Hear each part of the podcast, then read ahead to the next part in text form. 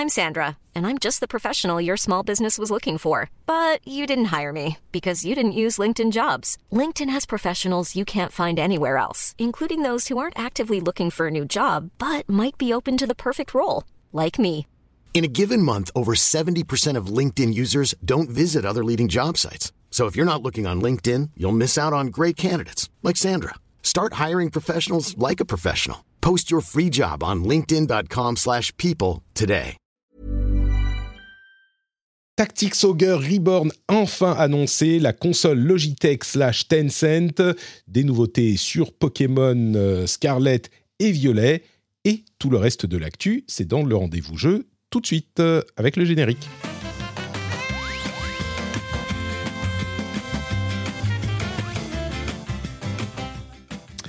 Les génériques, j'ai vraiment l'impression que le volume est pas assez élevé en fait quand je les joue comme ça. Faudrait que je trouve un système. Bonjour à tous et à toutes, je suis Patrick Béja, on est toujours en été et euh, je fais une petite incursion dans mon émission.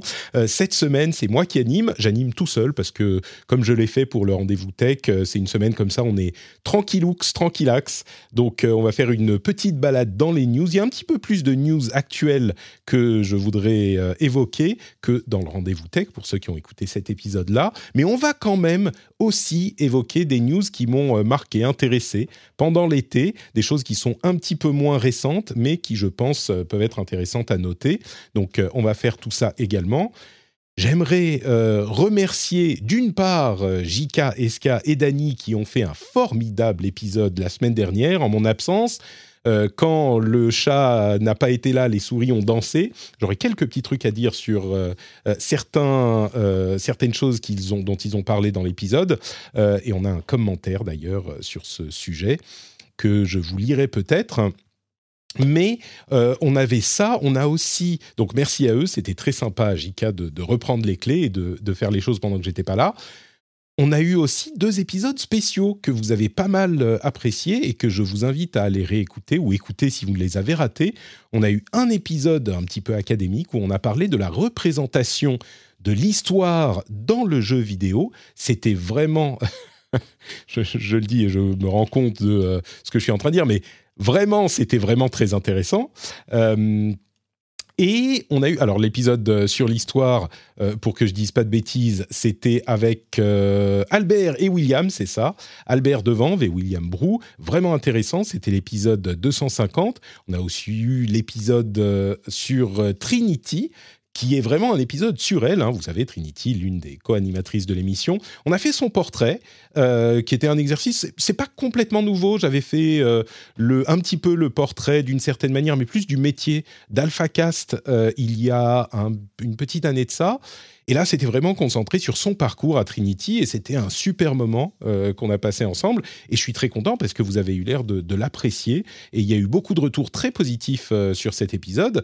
Et, j'espère que euh, vous êtes content de cette formule parce qu'on risque d'y avoir recours régulièrement, enfin de temps en temps pour des épisodes spéciaux, peut-être en été, ce genre de choses. Mais on a aussi un épisode prévu la semaine prochaine, parce que vous savez que la semaine prochaine, je serai vraiment en vacances euh, avec ma femme sans les enfants pendant une longue semaine, enfin une courte semaine. Euh, et, c'est la première fois depuis cinq ans. Donc, euh, bref, je ne serai pas là pour les émissions, mais on aura un épisode spécial encore qui va présenter. Alors, je ne vais pas vous dire qui, quoi, comment exactement, mais qui va présenter une animatrice qui va prendre une place euh, régulière dans l'émission. Vous savez que Dany n'a plus beaucoup le temps de participer à l'émission. Eh bien, il y a une personne qui va le remplacer, qui est une journaliste, et on va parler dans cet épisode spécial de son parcours, un petit peu comme on a fait le portrait de, Trinity, mais on se concentre un petit peu aussi sur la fin, sur le métier de journaliste de jeux vidéo, et puis le contexte euh, dans lequel elle a évolué euh, toutes ces années. Donc j'espère que ça sera un épisode qui vous plaira également. C'est un petit peu différent de ce qu'on a fait avec Trinity, mais je pense que ça, sera un épisode sympa. Puis on a eu aussi un bonus euh, Slacker. Euh, vous savez, c'est cette tradition où je donne le micro à, certains membres de la communauté pour un épisode spécial d'été où ils nous ont fait un état des lieux et plutôt leurs impressions sur euh, les formules d'abonnement aux, jeux vidéo, le Game Pass, PS PS etc. et l'influence que ça peut avoir. C'était évidemment très intéressant aussi. Donc, un grand merci à tous ces gens-là qui ont participé à ces émissions, à ces émissions spéciales. Et puis bah là, c'est un épisode normal, un petit îlot de fraîcheur euh, avec Patrick tout seul, euh, où on va parler donc de l'actu. Évidemment, avant ça, je remercie les patriotes qui ont rejoint l'émission pendant ces quelques semaines de vacances, qui n'étaient pas uniquement euh, au chaud, dans à la plage de sable frais. Non, de sable chaud plutôt, peut-être très très chaud même en ce moment. Les nouveaux patriotes, c'est Biquecito, Éric Blanquet, Lynx observateur, je me demande s'il y a d'autres lynx dans la famille de lynx, genre euh, lynx rognon, euh, lynx à lunettes, etc. Bon, là, c'est lynx observateur qui clairement est euh, devenu patriote. On a aussi Juliane et Gillian Martin. Merci à vous tous d'avoir rejoint, même pendant l'été, la famille formidable des patriotes. et on parlera peut-être un petit peu de la création de contenu dans ce contexte de crise en fin d'émission. Il y avait un article intéressant à ce sujet. Et puis, je veux remercier aussi le producteur de cet épisode, l'inénarrable Steph Sinalco. Euh, Sinalco, vous savez peut-être si vous habitez dans certains pays européens pourquoi Steph s'appelle parfois Stéphane Colla. Euh, donc un, petit, euh, un petit coup de chapeau à Stéphane et un grand merci à tous ceux qui participent ainsi à la vie de ce podcast, la vie, le fait qu'il puisse exister. Donc voilà, un petit applaudissement. Ah, j'ai raté. Hop, avec wouhou Merci. Merci à vous tous et à vous toutes. Et du coup, bah écoutez, euh, on va parler jeux vidéo, on va parler d'infos, et on se lance tout de suite. Les infos à retenir. On a un gros morceau, les enfants, euh, un gros morceau avec, euh, il y a des gens qui spéculent dans la chatroom du Twitch, parce que bien sûr on est en live comme à chaque fois que je le peux, des gens qui spéculent sur l'identité de la personne que ça pourrait être qui va rejoindre l'équipe l'équipe régulière. Euh, dites-moi d'ailleurs, je serais curieux de savoir, dites-moi sur, euh, sur Twitter ou euh, dans les commentaires ou sur Discord, encore mieux. Venez sur Discord nous dire si vous pouvez savoir, si vous pouvez deviner de qui il s'agirait. Il n'y a, pas eu les effets sonores d'applaudissements, je suis désolé. Bon, bah tant pis, vous les ratez. dites-moi si vous savez de qui il s'agirait. Je serais curieux de savoir si vous pouvez deviner. Sur le Discord, par exemple, vous pouvez venir, on s'amuse toujours sur le Discord et c'est un bon endroit où traîner pendant l'été. Donc, les news, les infos, euh, gros, gros morceau.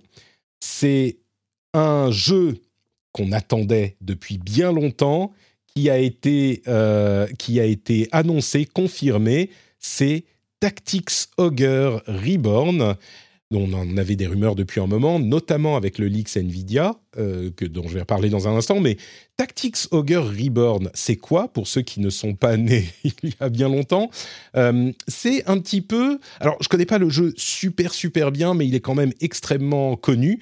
C'est un petit peu un jeu culte légendaire parce que c'est un jeu de Square Enix, euh, enfin de Square à l'époque, qui était un petit peu le premier jeu tactical japonais qui a donné sa formule à euh, ce style de jeu tel qu'on les connaît aujourd'hui. C'est-à-dire que c'est un petit peu tous les héritiers de ce, ce jeu-là, Tactics Ogre. En plus, c'était une époque où euh, les jeux sortaient au Japon et pas forcément en France. C'est pas le premier épisode, mais c'est celui qui est, enfin en France, en Occident, euh, c'est celui qui est sorti, je crois, deux ou trois ans après sa sortie Super Nintendo. Il est sorti sur PlayStation et il a vraiment marqué, non pas le grand public, je crois pas, mais les gens qui étaient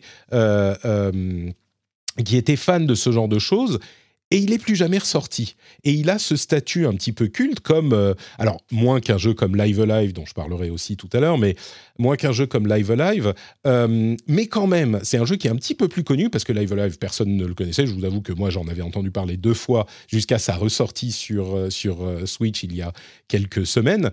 Mais Tactics Ogre, il est vraiment énormément apprécié et beaucoup de gens connaissent Final Fantasy Tactics sans connaître Tactics Ogre, alors que vraiment Final Fantasy Tactics, c'est l'héritier euh, de Tactics Ogre. Il est sorti quelques années après.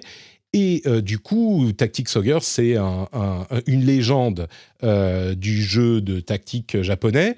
Et il revient, comme on en avait entendu les rumeurs, une version remasterisée, même presque un, sais pas si on peut dire remake dans ce cas-là, mais il y a quand même beaucoup de choses nouvelles, adaptées et différentes. Et il revient le 11 novembre sur Switch, PS4, 5 et Steam. Euh, pas de version Xbox, si, je ne m'abuse. Et il y a donc des graphismes qui sont refaits. C'est pas de la 2D HD. En fait. Euh, c'est moins pixelisé que la 2D HD. Moi, ça me fait penser à, euh, vous savez, ces filtres qu'on peut avoir sur les émulateurs. Si vous avez déjà essayé un jeu sur émulateur, on a différents types de filtres et certains lissent un peu les pixels. Ça fait un petit peu penser à ça, un petit peu plus propre quand même, mais ça fait un petit peu penser à ça. Et puis, on a des voice-overs, euh, j'imagine qu'ils seront en différentes langues. Bon, ils sont au moins en anglais. et donc, c'est un jeu qui est un petit peu plus moderne. Ils disent également qu'on a une mise à jour, mise à niveau de certains éléments de game design. Donc, euh, il est vraiment remis au goût du jour, il semble. Et, comme je le disais, bah, c'est un jeu qui va, c'est une euh, nouvelle version qui va permettre à beaucoup de gens de découvrir ce jeu euh, qui a une aura vraiment importante chez les connaisseurs. Donc Tactics Ogre Reborn a été annoncé là il y, a, il y a une heure au moment où on enregistre cette émission et surtout, ça confirme encore un petit peu plus, si c'était nécessaire, le fameux leak Nvidia de euh, novembre, je crois, 2021, qui est un gros, gros leak de plein de jeux qui étaient censés arriver. C'était un leak de euh, jeux qui devaient arriver sur Steam, je crois, si je ne me trompe pas, et dont, au fur et à mesure, certains jeux sont venus euh, se confirmer. Et aujourd'hui, franchement, il n'y a plus énormément de jeux qui restent dans la liste qui soient incroyables, mais il y en a un, enfin bon, quelques-uns qui sont attendus comme un nouveau Mortal Kombat, par exemple, ça tout le monde s'en doute, mais il y en a un euh, qui fait particulièrement plaisir à certaines communautés, c'est Final Fantasy IX Remake, qui euh, a été qui a été dans cette liste, qui était dans cette liste de, de rumeurs euh, Nvidia, dans ce leak Nvidia, du coup euh, devrait arriver. Il y a beaucoup de gens qui portent euh, Final Fantasy IX dans leur cœur, qui seraient heureux de pouvoir le, refaire, le revoir en version euh, remakée. À voir. Ma fille s'est blessée, elle a mal pendant la nuit, elle se réveille, et donc je me réveille. Hier, j'ai dormi 4 heures. Bon, aujourd'hui, ça allait un peu mieux, mais un peu mieux, mais je baille encore. Euh, rien de grave, hein, vous inquiétez pas. Et du coup, Final Fantasy IX Remake qui devrait, euh, qui devrait arriver euh, un jour, à un moment. Dans, on ne sait pas trop combien de temps. On ne sait pas si c'est un remake, genre un, remaster ou remake un petit peu sage, ou si, vraiment, si c'est vraiment quelque chose de très ambitieux comme Final Fantasy VII Remake, mais bon, ça on verra. Donc ça, c'est la première chose. Deuxième chose dont j'aimerais parler un petit peu plus succinctement, on, me précise que euh, Tactics Ogre avait été en remake sur PSP. Bon, la PSP c'était une console sympa, mais c'est pas énormément de gens qui sont euh, qui ont, euh, je fais des bisous aux gens qui s'abonnent sur Twitch, qui, qui, l'ont essayé sur cette console, j'imagine. C'est pas pour ça qu'on jouait à la console, mais bon, effectivement, il avait été refait à un moment. Donc, Pokémon a fait un Pokémon Presents il y a bah, hier encore, et franchement, il n'y avait pas énormément de choses à retenir si on était, euh, si on n'est pas super méga fan de Pokémon. Il y a des infos sur les championnats de Pokémon, des infos sur Pokémon Go, des infos sur Pokémon Unite. Bon, le truc qu'on retiendra peut-être, c'est des infos sur Pokémon euh, Scarlet et Violet. C'est écarlate et, violet, je crois, en français. Euh, alors, il y a un nouveau, c'est pas un nouveau type de Pokémon, c'est des Pokémon terra cristallisés qui euh, peuvent gagner des nouvelles propriétés. Donc ça a l'air d'être euh, assez euh, important pour le gameplay et ça change la manière dont on, on gère ces équipes. Et puis surtout, ils ont appuyé encore un petit peu sur l'aspect monde ouvert. On aura même les nouveaux types de Pokémon qui seront des moyens de transport. C'est des sortes de motos, les nouveaux Pokémon du, jeu. Euh, et, vraiment, ils ont insisté sur l'aspect monde ouvert. Alors, une des choses qui me marque, moi, c'est une chose qu'on voit de plus en plus, hein, c'est l'âge de la Switch qui commence vraiment à se faire sentir. Malheureusement, les graphismes restent euh, très très sages. Alors, c'est moins moche que Arceus, mais c'est quand même pas, c'est quand même pas incroyable. Euh, il serait temps que cette euh, Switch Super arrive, Super Switch arrive. Mais bon, ça c'est une autre question. Euh, l'aspect monde ouvert est vraiment là pour le coup assumé. C'est un jeu en monde ouvert. Et ils ont renoté le fait que il y avait une option pour jouer en coop et ils disent vraiment tout ce que vous pouvez faire en solo, vous pouvez le faire en coop. Donc à la limite, ça c'est presque un plus gros morceau que euh, le monde ouvert. Euh, enfin, c'est un aspect du jeu qui est vraiment différent. Bon, le monde ouvert, c'est important aussi, évidemment, mais le fait qu'on puisse le faire en coop, c'est euh, assez surprenant. Je me demande si ça sera pas enfin le premier Pokémon que je vais faire euh, avec, euh, avec euh, assiduité. Je me suis lancé dans une autre série japonaise que je ne connaissais pas, dont je vous parlerai tout à l'heure, ou que je ne connaissais pas bien. Et, j'ai envie de redécouvrir, de découvrir en fait ces choses-là. Peut-être que Pokémon Scarlet ou Violet, ça sera mon premier Pokémon. On verra. En monde ouvert, c'est suffisamment familier pour que pour que je me je m'y sente à l'aise. On verra, ça c'est en, séquencé en novembre qu'il arrive, Pokémon, c'est le 18 novembre exactement. Bon, il y avait d'autres infos sur d'autres Pokémon, mais je vous avoue que c'était un peu moins intéressant. Euh, l'autre info qui là pour le coup est surprenante, c'est cette annonce de Logitech qui s'allie, enfin Logitech G plutôt, euh, Logitech G qui est la sous-marque gaming de Logitech. Euh, entre parenthèses, j'ai pas mal de matériel de chez eux.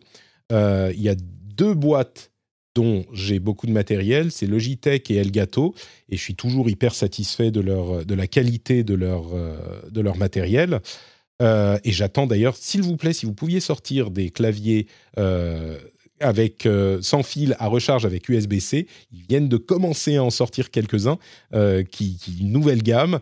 Donc j'attends les anciennes qui soient adaptées en USB-C et je refais mon parce que les miens, regardez, ça, c'est une touche, là, vous l'entendez. C'est une touche de mon clavier qui a sauté. J'en ai deux ou trois qui ont sauté, mais je ne veux pas en changer pour pas gâcher et puis pour attendre les trucs en USB-C. Bref. Euh, ils ont annoncé une console. Oui, je perds le fil. Logitech G et Tencent ont annoncé une console dont on ne sait rien encore, on n'a ni le format ni quoi que ce soit, si ce n'est, un élément quand même très important, c'est une console dédiée au streaming. Donc vraiment une console qui ne fera pas de euh, jeux en local, mais qui va travailler en partenariat avec Microsoft pour intégrer le Xbox Cloud Gaming et Nvidia pour intégrer le GeForce Now. Alors il n'y a pas d'infos euh, d'autres fournisseurs de services du type euh, Stadia, Luna ou évidemment PlayStation Plus, qui fait du streaming désormais. avec le PlayStation Plus, c'est quoi? C'est le Premium. Mais ils auront donc une console qui devrait arriver dans, ils viennent de l'annoncer, donc on imagine un an, peut-être un petit peu plus, euh, une console dédiée au, streaming, ce qui est une idée relativement intéressante, euh, mais qui est quand même assez casse-gueule. Le truc, c'est que évidemment, quand on parle streaming, pour ceux qui n'ont pas essayé ces technologies depuis un moment, vraiment, ça fonctionne. Aujourd'hui, le streaming, c'est euh, une option qui est utilisée, on va dire, en parallèle euh, des options habituelles de console ou PC pour jouer à des jeux à certains moments. Mais euh, quand on a une connexion qui fonctionne bien, eh ben, ça fonctionne super bien. C'est une option qui est complètement viable pour jouer à ces jeux. Alors évidemment, les, gamers euh, snobs que nous sommes préfèrent jouer en local, et ça se comprend, mais euh, jouer en streaming, c'est complètement valide, et dans le cas d'une console portable de streaming, ça serait pas votre euh, machine principale, hein, on s'en doute, ça serait là aussi une option supplémentaire pour jouer à vos jeux quand vous n'êtes pas à la maison, par exemple, ou quand vous voulez jouer dans le lit. et si jamais ils réussissent leur coup, ça pourrait faire quelque chose qui fonctionne. Parce que si ils font uniquement du streaming, euh, eh ben, ils n'ont pas besoin d'avoir un processeur qui coûte cher. Et donc, ça peut... Enfin, un processeur et de, des trucs internes qui coûtent cher parce que Processeur, pas besoin d'un truc très fort. Mémoire, pas besoin de beaucoup de mémoire. Batterie, pas besoin d'énormément de batterie. Ou alors, on a énormément de, durée de vie de la machine euh, avec la, uniquement, enfin, une batterie de taille euh, habituelle. Évidemment, il faut un bel écran ou un écran correct au minimum. Donc ça, ça peut coûter un petit peu cher. Mais imaginez une bestiole comme ça qui coûte 250 euros. Euh, le truc, c'est qu'il faudrait une connexion 4G. 4G, 5G, ce que c'est, parce que uniquement en Wi-Fi, ça serait euh, quand même un petit peu problématique, euh, évidemment, puisqu'on pourrait l'utiliser en 5G quand on n'est pas chez nous. Je pense que ça, c'est nécessaire, mais tout ça peut faire un package qui n'est pas trop trop cher, je crois. Si la Switch réussit à être vendue à 300 euros, ils vont bien nous la faire à 200, cette console. En même temps, je dis ça, mais euh, il faudrait un moyen de récupérer de l'argent sur cette machine. Parce que Tencent et Logitech, ils vont pas faire ça euh, pour l'offrir euh, aux gens sans gagner de l'argent, alors que Nintendo, ils peuvent, même s'ils gagnent de l'argent sur la console elle-même, gagnent surtout de l'argent sur les jeux, ce qui serait a priori pas le cas de Logitech et Tencent. Et Tencent, enfin, ni Logitech ni Tencent, ils font ça gratuitement. Peut-être qu'il pourrait faire un deal avec Microsoft et euh, Nvidia et les services qui veulent aller sur la machine pour récupérer un petit peu des sous euh, des abonnements de ceux qui utilisent la machine. Ça pourrait être imaginable, mais dans tous les cas, je crois que s'ils la sortent à, on va dire, 200 euros et qu'elle est euh, correcte, bon, bah, ça pourrait donner quelque chose d'intéressant, d'autant plus si on a de l'USB-C qui permet, par exemple, de brancher très simplement, sans paramètres, de brancher sur euh, un écran et de, de, connecter en Bluetooth un contrôleur euh, correct ou même de, de l'utiliser comme contrôleur euh, en branchant sur l'écran, ce genre de choses, ça ouvre certaines possibilités. Donc, donc bon, moi je me dis que ça pourrait être quelque chose d'intéressant quand même relativement niche, évidemment. Euh, on se doute bien que c'est une machine dédiée qui fait un truc que peut déjà faire un téléphone avec, un, par exemple, un contrôleur backbone euh, qui fonctionne super bien, le backbone. Donc, c'est quand même euh, un truc qui serait pour un public très très spécifique, mais peut-être que technologiquement et au niveau rapport qualité-prix, ça pourrait être un truc cool. Si jamais il y a aussi le PS Plus, je pense que ça serait nécessaire. Peut-être Luna, s'il arrive en Europe un jour, euh, ça pourrait être sympa. Bref, il y a des possibilités. C'est une idée intrigante. Euh, je, suis curieux, on va dire, je suis curieux de voir ce que ça donnera dans la pratique. À ce stade, on n'a vraiment aucune autre info. Euh, quoi d'autre, quoi d'autre? Il y avait l'Annapurna Interactive, l'Annapurna Interactive Showcase. L'Annapurna Interactive, éditeur vraiment intéressant. Qui a conquis, je crois, le cœur de la plupart des joueurs au cours des, euh, on va dire quoi, 5-6 dernières années.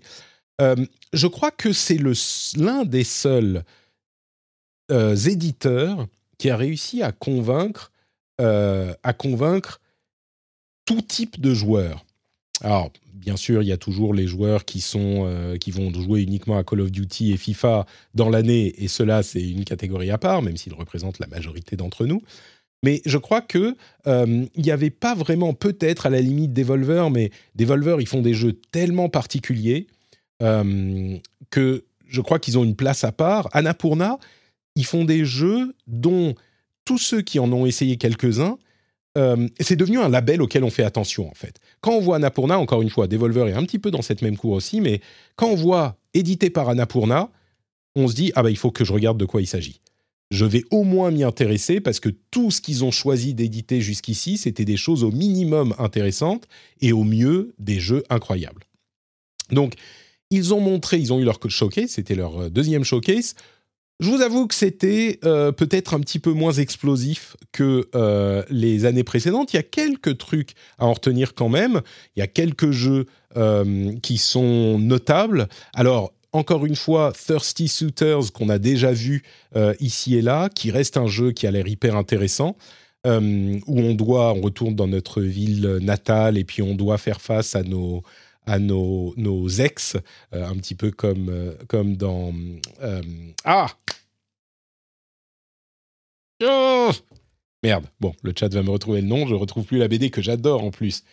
Scott Pilgrim Ah, j'ai réussi Scott Pilgrim, voilà. Mais bon, sur un thème vraiment, sur un style vraiment particulier, très, très séduisant. Donc on a Thirsty Suitors qui a été représenté un petit peu plus en détail. Hindsight, qui est un jeu sur euh, le deuil d'un enfant, je vous avoue que ça a l'air intéressant.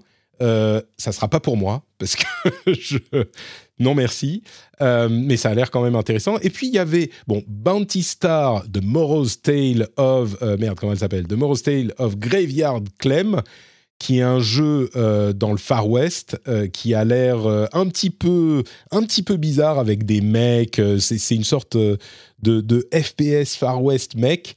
Euh, bon, pourquoi pas, enfin TPS plutôt. Euh, pourquoi pas Ça peut être euh, intrigant et puis surtout encore une fois c'est Annapurna. bon, quelques autres jeux comme ça et L'autre chose notable, bon, il y, a un nouveau jeu de, de, Keita Takahashi, qui est le développeur, le réalisateur de Katamari Damacy. Bon, moi, je vous avoue que Katamari Damacy, ça m'a pas, ça m'a pas non plus marqué plus que ça. Et puis, on n'a rien vu du jeu, donc, donc c'est, ça reste une petite annonce d'annonce presque. Euh, The Lost Wild, qui est un jeu de dinosaures, enfin un jeu dans un monde euh, envahi par les dinosaures, qui a l'air post-post-apocalyptique, mais où il faut fuir et, et, observer les dinosaures. C'est pas qu'on va se battre contre eux, il semble. Euh, qui a l'air d'ailleurs d'être un jeu au graphisme extrêmement réaliste, qui est pas courant pour Annapurna. Mais au-delà de ça, ce qui est euh, intéressant, c'est la manière dont ils présentent les développeurs. Euh, ils ont eu plusieurs segments où, alors ça s'enchaînait, ça enchaînait les jeux, mais ils ont aussi eu euh, quelques segments où ils présentaient les développeurs eux-mêmes, les équipes, des interviews, comme on en a vu peut-être dans le, plus proche de ça, c'était le, les conférences du Summer of Games du Tribeca Games Festival. Euh, c'est. Alors, je veux pas être médisant, mais ça fait bizarre de voir des choses aussi. Alors, c'est forcément travaillé, hein, il travaille une certaine image, une certaine euh, manière de présenter les gens. Mais c'est hyper, bah justement, c'est Tribeca Game Festival, c'est un petit peu regardez comme on est des indés. Regardez comme on est indie, et c'est vraiment dans ta face, autant que les triple A euh, sont regardés comme on est des triple A. Là, c'est regardé comme on est des indies. Euh, on est un truc qui est, qui est intéressant à noter, c'est qu'ils ressemblent à des gens normaux. Genre, ils sont pas tous euh, maquillés, machin, c'est marrant. Mais, mais c'est normal parce que regardez comme on est des indies, bah c'est des indies. Donc c'est normal qu'ils se présentent comme des indies. Mais c'est marrant quand même à quel point, euh, même les jeux, je vais vous avouer, on commence à avoir, je ne sais pas si c'est cette génération ou un style qui va rester, un style graphique qui fait indie.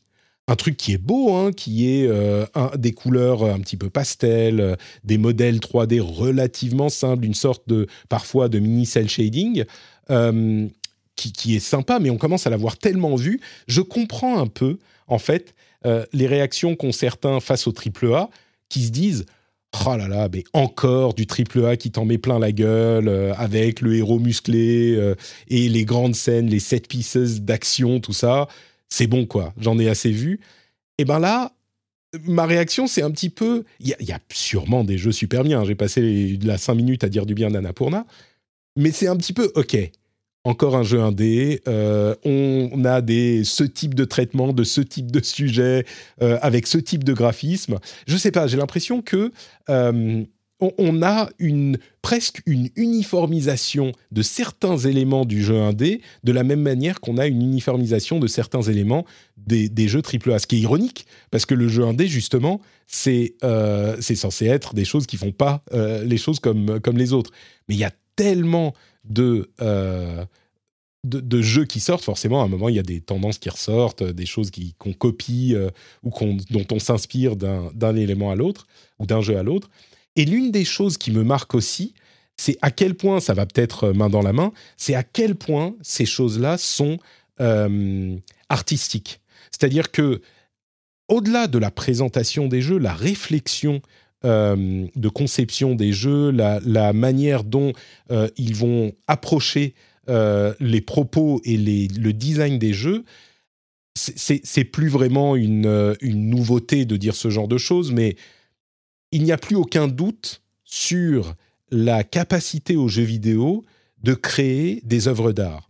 Et, et, je crois qu'on est dans cette période encore un petit peu de transition où certains se disent, enfin la question ne se pose plus, mais on a encore enfin on a encore envie, pour certains d'entre nous, de euh, s'émerveiller du fait qu'il n'y a plus de doute sur le fait que le jeu vidéo peut être une forme d'art. Je ne sais pas si je suis très clair dans ce que je dis, mais on, a eu pendant, euh, je ne sais pas, 20 ou 30 ans, euh, des questions qui se posaient sur ce sujet, et peut-être qu'elles étaient plus légitimes à l'époque qu'aujourd'hui, mais le, le fait que on puisse aujourd'hui affirmer sans controverse de la part de la plupart des gens. Il y aura toujours des gens un petit peu euh, réactionnaires qui vont vous dire le contraire, mais le fait qu'il n'y ait plus de doute sur euh, l'idée que le jeu vidéo est un art, c'est quand même un petit peu réconfortant et, comment dire, c'est presque un achievement pour nous qui l'avons vu naître, pour ceux d'entre nous qui, ont grandi avec en fait.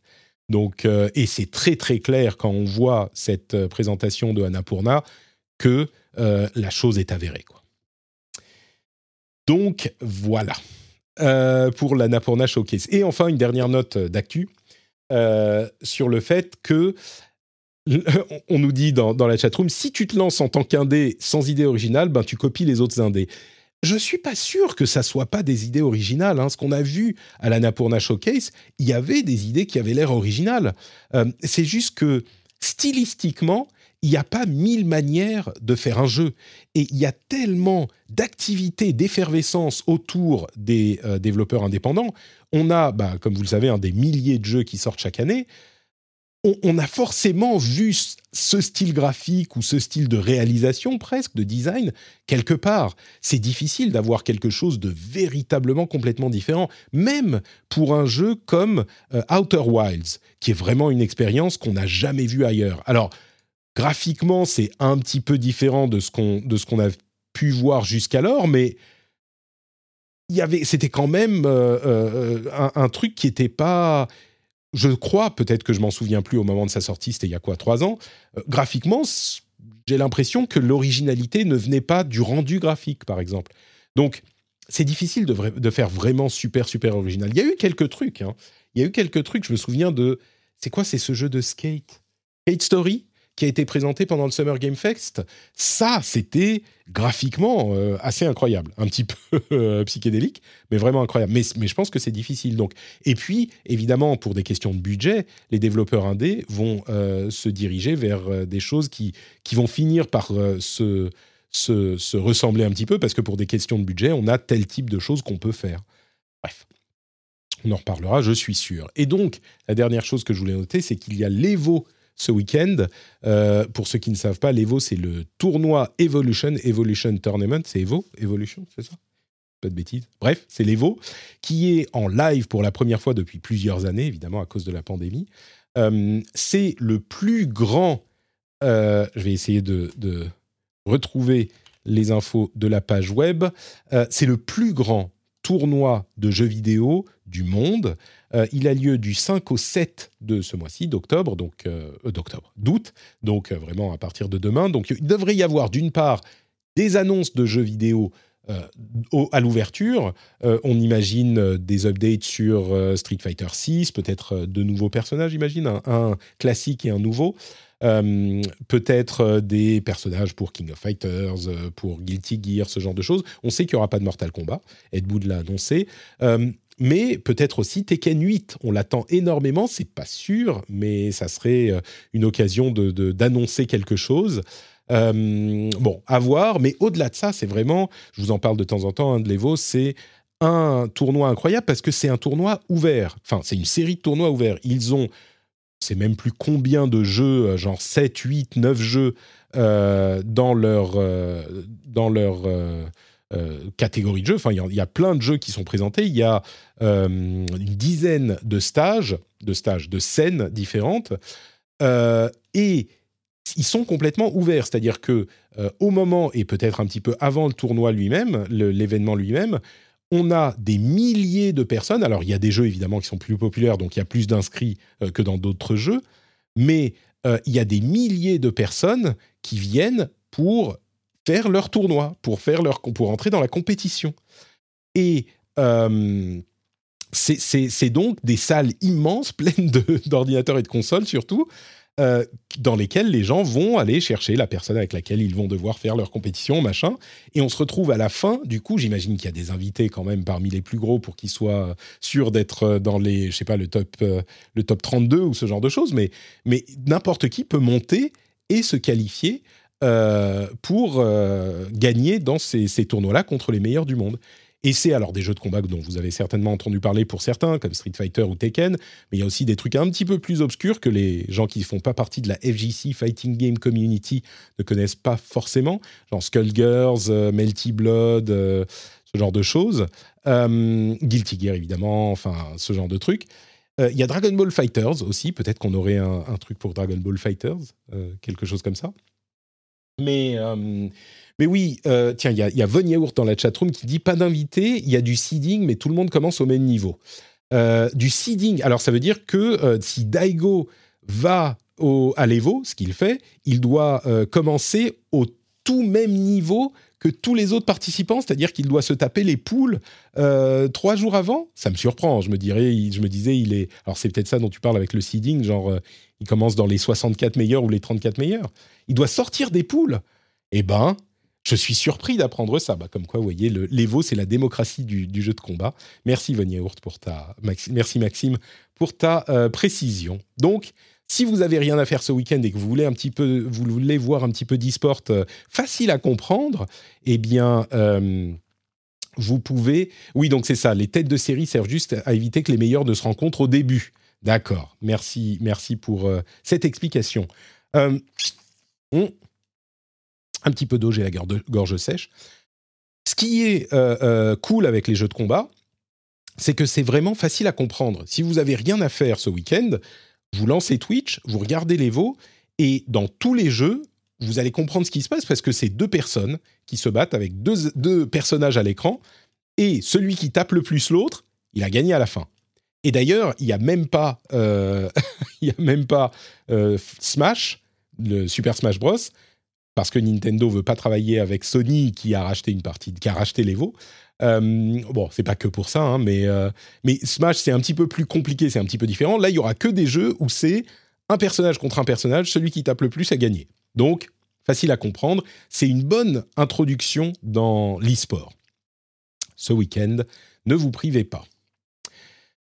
Et du coup, quelques news que j'ai retenues ces dernières euh, semaines pendant mes, mes vacances, sur lesquelles je vais passer un petit peu plus vite. Mais puisqu'on parle de jeux de combat et de Smash-like, il y a Multiversus qui a lancé son, euh, c'était son, son test, c'était fermé, je crois, euh, le, Multiversus. Multiversus, c'est le Smash-like de Warner Brothers, avec vous savez tous les personnages de, Warner Brothers, qui est un petit peu bizarre euh, parce que on se retrouve avec des des combats où il y a Batman qui se bat contre Arya Stark, qui se bat contre euh, je sais pas moi, Bugs Bunny. Donc c'est un petit peu étrange, mais euh, c'est un jeu qui a eu énormément de succès. Alors c'est un free-to-play, donc forcément euh, c'est facile d'avoir beaucoup de joueurs, mais il y a eu 144 000 joueurs en simultané sur Steam, alors que les plus gros jeux de combat de l'histoire euh, sur PC, hein, on parle du PC uniquement, mais les plus gros jeux de combat de l'histoire, ou en tout cas ceux qui ont réuni le plus de monde, les pics, c'était genre euh, Dragon Ball Fighters avec 44 000 personnes. Euh, sur PC uniquement, encore une fois, genre Street Fighter V, il a fait 13 000 personnes. Ça me paraît pas beaucoup hein, pour un jeu comme, euh, comme Street Fighter. Mais voilà, et, Multiversus, il a fait 144 000. Et c'est pas le seul jeu de. Alors, c'est le. Comment ils appellent ça Les Arena Brawler? Je sais plus comment ils appellent. Les Smash-like. c'est marrant parce que je me souviens, il y a pas si longtemps, peut-être deux ans, euh, je disais, dans les jeux de combat, il y a euh, des jeux de combat classiques, et puis un truc bizarre, un ovni qui est comme aucun autre, c'est Smash. Et c'est marrant parce que depuis, il y a eu genre cinq jeux Smash-like qui sont, qui sont sortis et qui ont connu pas mal de succès. Donc maintenant, le Smash-like est vraiment comme le Street Fighter-like, parce que tous les jeux de combat aujourd'hui sont plus ou moins des Street Fighter-like. On pourrait mettre les jeux de 3D de côté, mais, mais quand même. Euh, et du coup, maintenant, il y a des Smash-like, et il y en a pas mal. Donc, euh, Multiversus, qui sort vraiment... Euh, il sort quand? C'est bah, en août, là Le 9 août, voilà. Euh, c'est le 9 août qu'il commence, donc si vous voulez le tester, vous pouvez le tester gratuitement sur console et PC. Il n'est pas que sur, que sur PC, évidemment. mais il est sur, pas sur Switch, mais sur PlayStation 4, 5 et Xbox Series et One. Bon, donc voilà pour Multiversus. Bayonetta 3, on a eu une date pour Bayonetta 3. C'est quand C'est le 23 octobre que je dis. C'est quand? Je sais plus. 28 euh, octobre. Ah J'y étais, presque. Mais c'est pas ça que je veux noter. Alors, 28 octobre, c'est très bien. Hein, Bayonetta arrive, ça ajoute encore au. Alors, le mois d'octobre est un peu fou. Il y a eu un truc qui a été décalé, je sais plus ce que c'est, mais il y a quand même beaucoup de folie. On, on disait dans l'épisode précédent où j'étais euh, que c'était le, le October Apocalypse.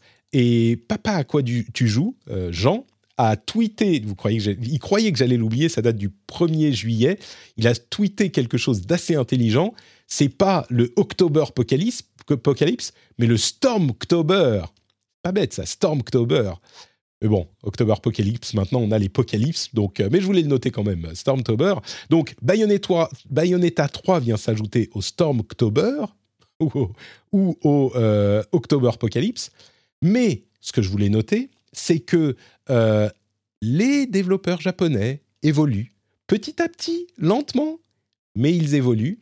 Vous savez que dans Bayonetta, l'un des trucs qui était un petit peu petit peu gênant, c'était le niveau de nudité du personnage.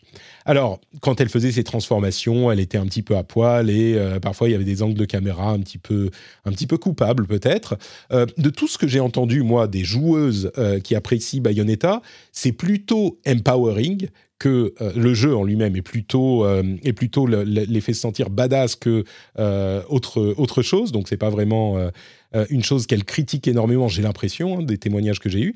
Mais il n'empêche, euh, euh, Platinum a décidé que peut-être c'était pas forcément euh, adapté à tout le monde et c'est pas qu'ils ont supprimé ces plans-là, mais ils ont ajouté une option Naive Angel Mode, qui est un mode révolutionnaire selon leur commentaire, qui est plutôt rigolo, où les personnages en question sont un petit peu plus vêtus. Donc on a l'option de euh, d'activer un truc qui fait que au lieu d'être euh, à moitié à poil et en, en, maillot de bain tout le temps euh, ou presque tout le temps, eh bien on peut avoir des personnages vêtus un petit peu normalement dans des tenues de combat un petit peu plus décentes. J'ai trouvé ça Bon, ça montre bien qu'il y a une prise de conscience, même au Japon, qui est très en retard sur ces questions souvent, euh, qu'il y a une prise de conscience de ces sujets.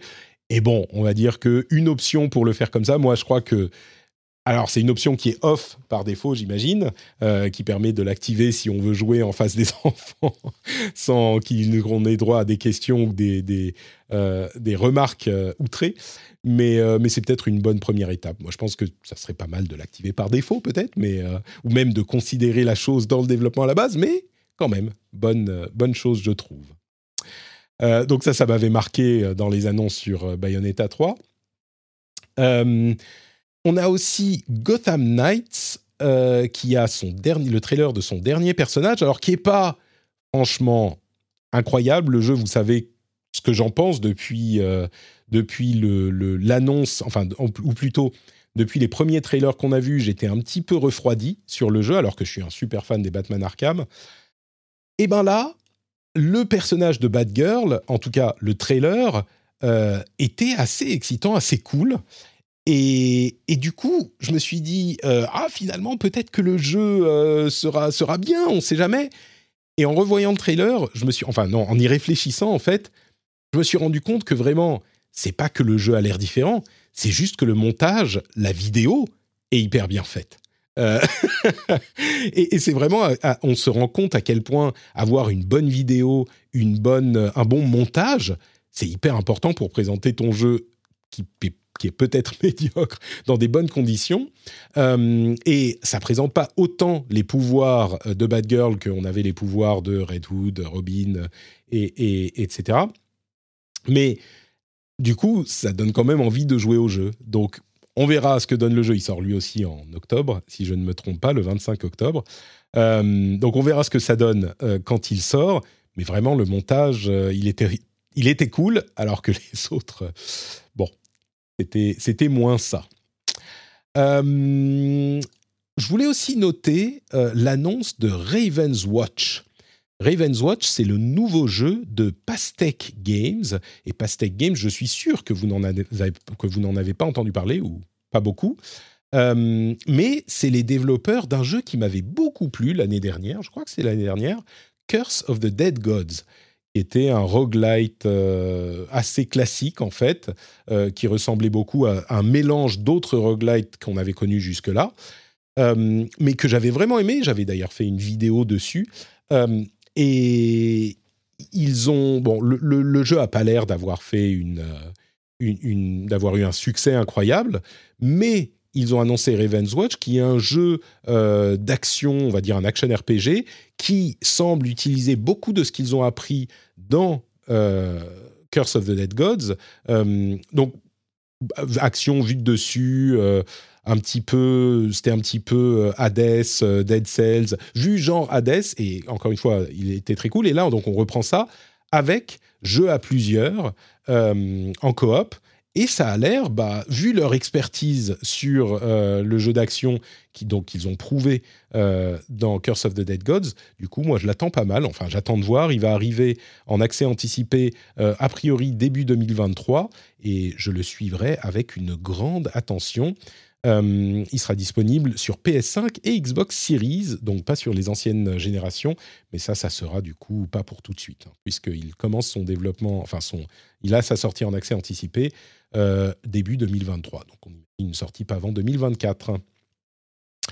Voilà pour Raven's Watch.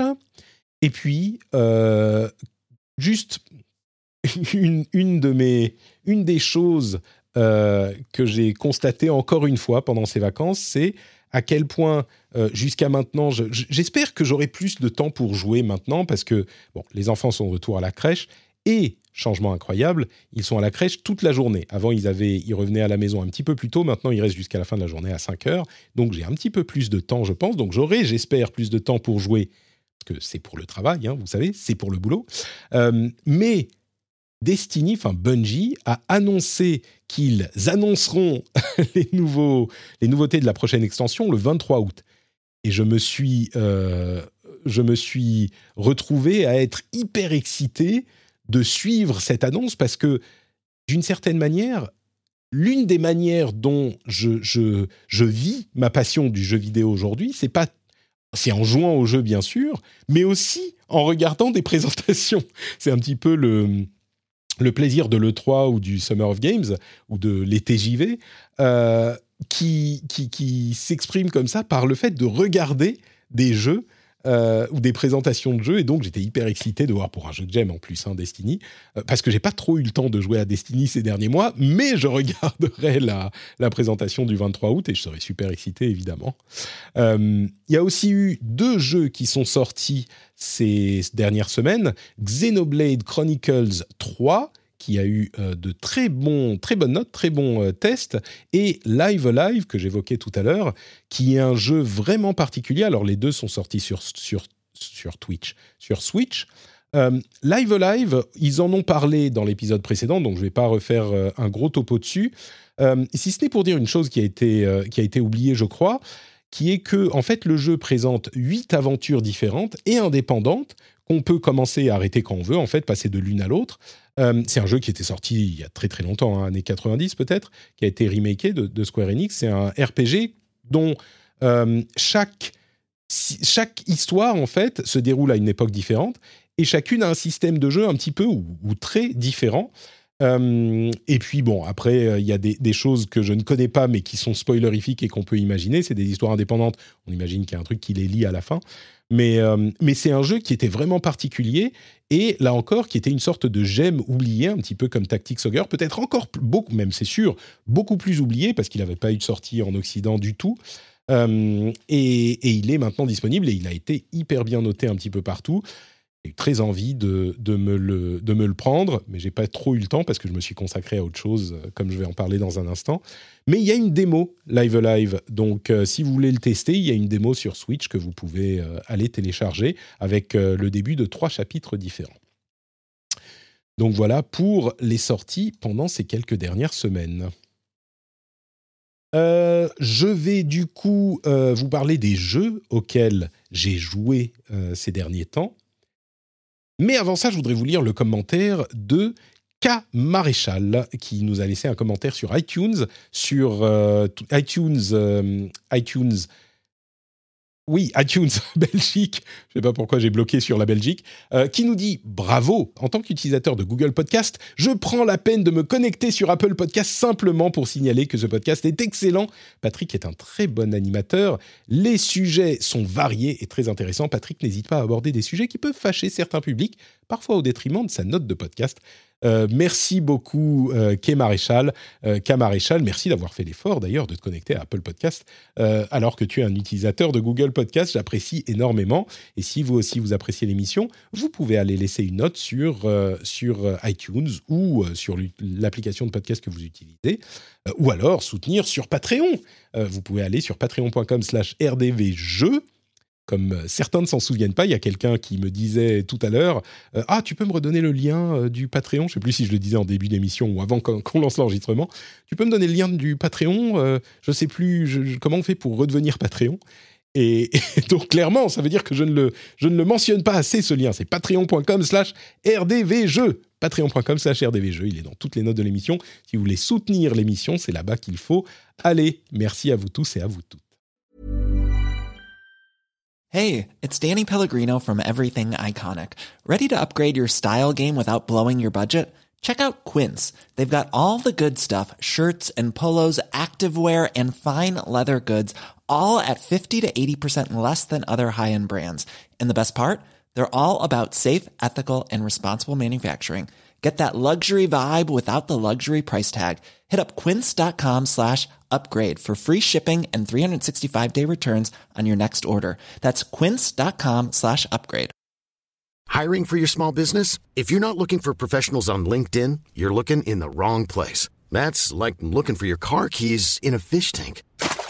LinkedIn helps you hire professionals you can't find anywhere else, even those who aren't actively searching for a new job but might be open to the perfect role. In a given month, over 70% of LinkedIn users don't even visit other leading job sites. So start looking in the right place. With LinkedIn, you can hire professionals like a professional. Post your free job on linkedin.com slash people today.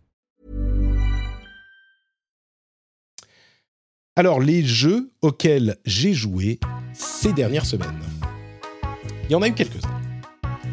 Euh, je ne sais pas dans quel ordre je vais faire. Je ne sais plus si j'avais dit, mais j'ai fini euh, Final Fantasy VII Remake. Euh, j'en parlais, je crois, la, dernière fois. Mais j'ai surtout, je vais, parler de ça. Je vais, parler de Tales of Arise parce que j'ai repris Tales of Arise euh, et j'en avais joué une dizaine d'heures peut-être, quelque chose comme ça, une dizaine d'heures environ. Et j'avais arrêté parce qu'il y avait plein de choses qui s'étaient qui s'étaient passées dans la vie. Euh, et j'avais arrêté Tales of Arise, et du coup, je l'ai repris. Euh, et je suis quasiment à la fin, là. Je suis vraiment à, quelques heures de la fin, je dirais 4, euh, heures de la fin.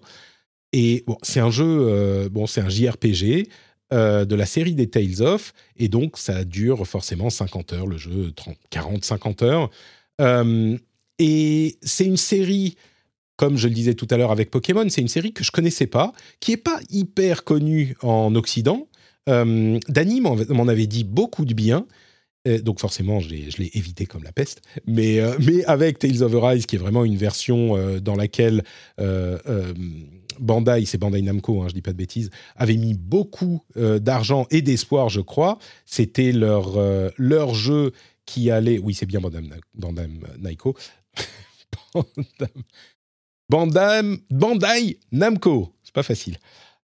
Euh, et, c'était vraiment l'idée d'ouvrir la série à un public plus large, et ça a marché avec moi. Euh, et du coup, je voulais le finir, et je me suis dit, allez, ça suffit, je vais me relancer dedans. Et euh, j'ai du coup, contrairement à Final Fantasy VII Remake, euh, pour lequel j'étais un petit peu dans la même configuration, et quand j'y suis revenu, j'étais quand même assez déçu euh, de ce que j'y ai retrouvé, alors que je me souviens l'avoir beaucoup aimé quand je l'avais commencé. Et eh ben Tales of Arise, c'était le contraire. Ça a mis un petit moment pour se replonger dedans, parce que le système est très différent de ce qu'on connaît ailleurs. C'est vraiment les combats, c'est de l'action, mais action à fond, fond, fond. Il n'y a pas du tout de... Enfin, très, très, très peu, même, allez, quasiment pas de euh, mécanique de RPG classique. Euh, et tout le système, c'est de faire des, en tout cas avec le personnage principal que je joue beaucoup, de faire des combos et de réussir à ne pas les interrompre en utilisant les différentes capacités, les interventions de vos coéquipiers et les coups en l'air, en bas, les coups normaux, les coups spéciaux, etc. Et c'est vraiment super satisfaisant.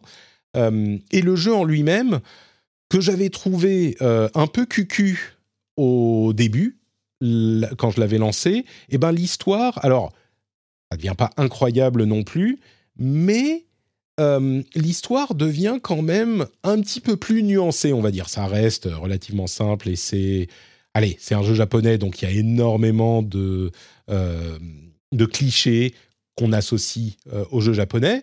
Mais bon, il y a un petit peu plus de subtilité aussi. le propos est bon, classique, mais pas inintéressant. Et puis surtout, ce gameplay est euh, hyper satisfaisant. Je, prends énormément de plaisir. Euh, ça devient un petit peu automatique, mais il est très différent de ce qu'on a trouvé ailleurs. Et euh, le, le, le, la mécanique, une fois qu'on rentre dedans, est vraiment plaisante. Le moment-to-moment gameplay, le, en, pratique, quoi, quand on y joue, est vraiment plaisant. on me demande dans la chatroom si j'ai pas été déçu par les dernières heures du jeu. Je suis pas tout à fait à la fin encore. Euh, il me reste une ou deux zones à explorer, euh, mais jusqu'à maintenant, non. J'ai vraiment été euh, été assez satisfait. encore une fois, parce que je m'attends pas non plus à quelque chose de totalement incroyable. Euh, les personnages sont relativement intéressants. La manière dont l'histoire évolue. Alors, il y a quand même beaucoup de, passages où ils comprennent pas ce qui se passe et ils discutent. C'est il y a vraiment une grosse différence entre les jeux occidentaux et les jeux, euh, les jeux euh, bah, japonais, j'allais dire asiatiques, mais japonais puisque c'est ceux-là que je connais. Dans les jeux occidentaux, on a vraiment le rôle du héros et il y a assez peu de doutes, assez peu de discussions sur la mission qu'on doit accomplir dans les jeux occidentaux souvent.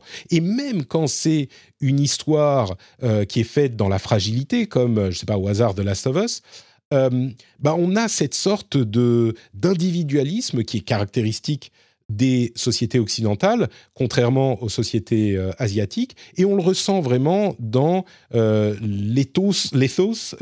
pas, l'essence du jeu. Euh, et il y a beaucoup de doutes. Ils disent, ils questionnent ce qu'ils savent, ce qu'ils euh, ce qu'ils voient, ce qu'ils comprennent du monde qui les entoure. Et puis ils se euh, reposent beaucoup les uns sur les autres.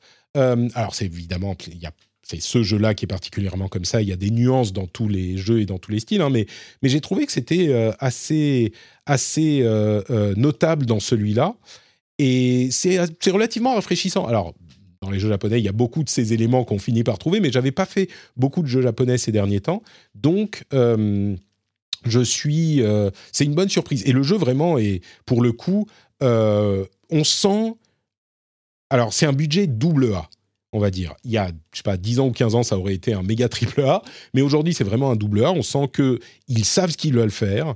Euh, mais on ressent aussi que contrairement, encore une fois, à ces super méga productions souvent occidentales, euh, on va pas s'emmerder à faire, euh, je sais pas, des zones explorables où on va pouvoir passer à travers les feuilles. non, là, on a des sortes de couloirs avec quelques embranchements qui nous mènent toujours au même endroit, les monstres qui sont posés là, un ou deux objets qui sont posés là, et voilà, tu avances dans le truc et on n'a pas le budget pour faire quelque chose de totalement fou. On va s'extasier devant le réalisme, où on va avoir 10 000 quêtes super complexes euh, intégré à l'histoire et machin. Non, on a une histoire qu'on suit, quelques scènes euh, cinématiques, et dans le design vraiment du jeu lui-même, euh, bah, on est dans quelque chose de très, je dirais, mécanique. C'est-à-dire que ils établissent le système du jeu et puis ils vont construire des niveaux dessus un petit peu comme on le faisait à l'époque de, je sais pas moi, la, PS2 début 2000 quoi. J'exagère un petit peu, mais vraiment, vraiment à peine. La structure du jeu est simple mais, mais efficace. Hein. C'est pas du tout une critique, c'est juste une question de budget. C'est simple et ça fonctionne. Euh, et donc, bon, voilà. Euh, Tales of j'y ai pris vraiment, j'y ai passé un très bon moment. Euh, alors que Final Fantasy VII Remake, j'avais été assez déçu. Et du coup, j'ai presque fini. J'ai pas encore fini, mais j'espère que je l'aurai fini très bientôt.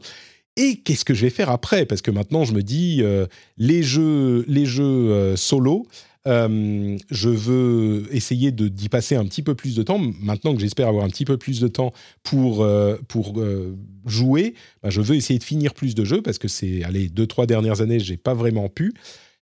Et le prochain jeu que je voudrais revisiter et reprendre le temps de faire, c'est Horizon Forbidden West, évidemment.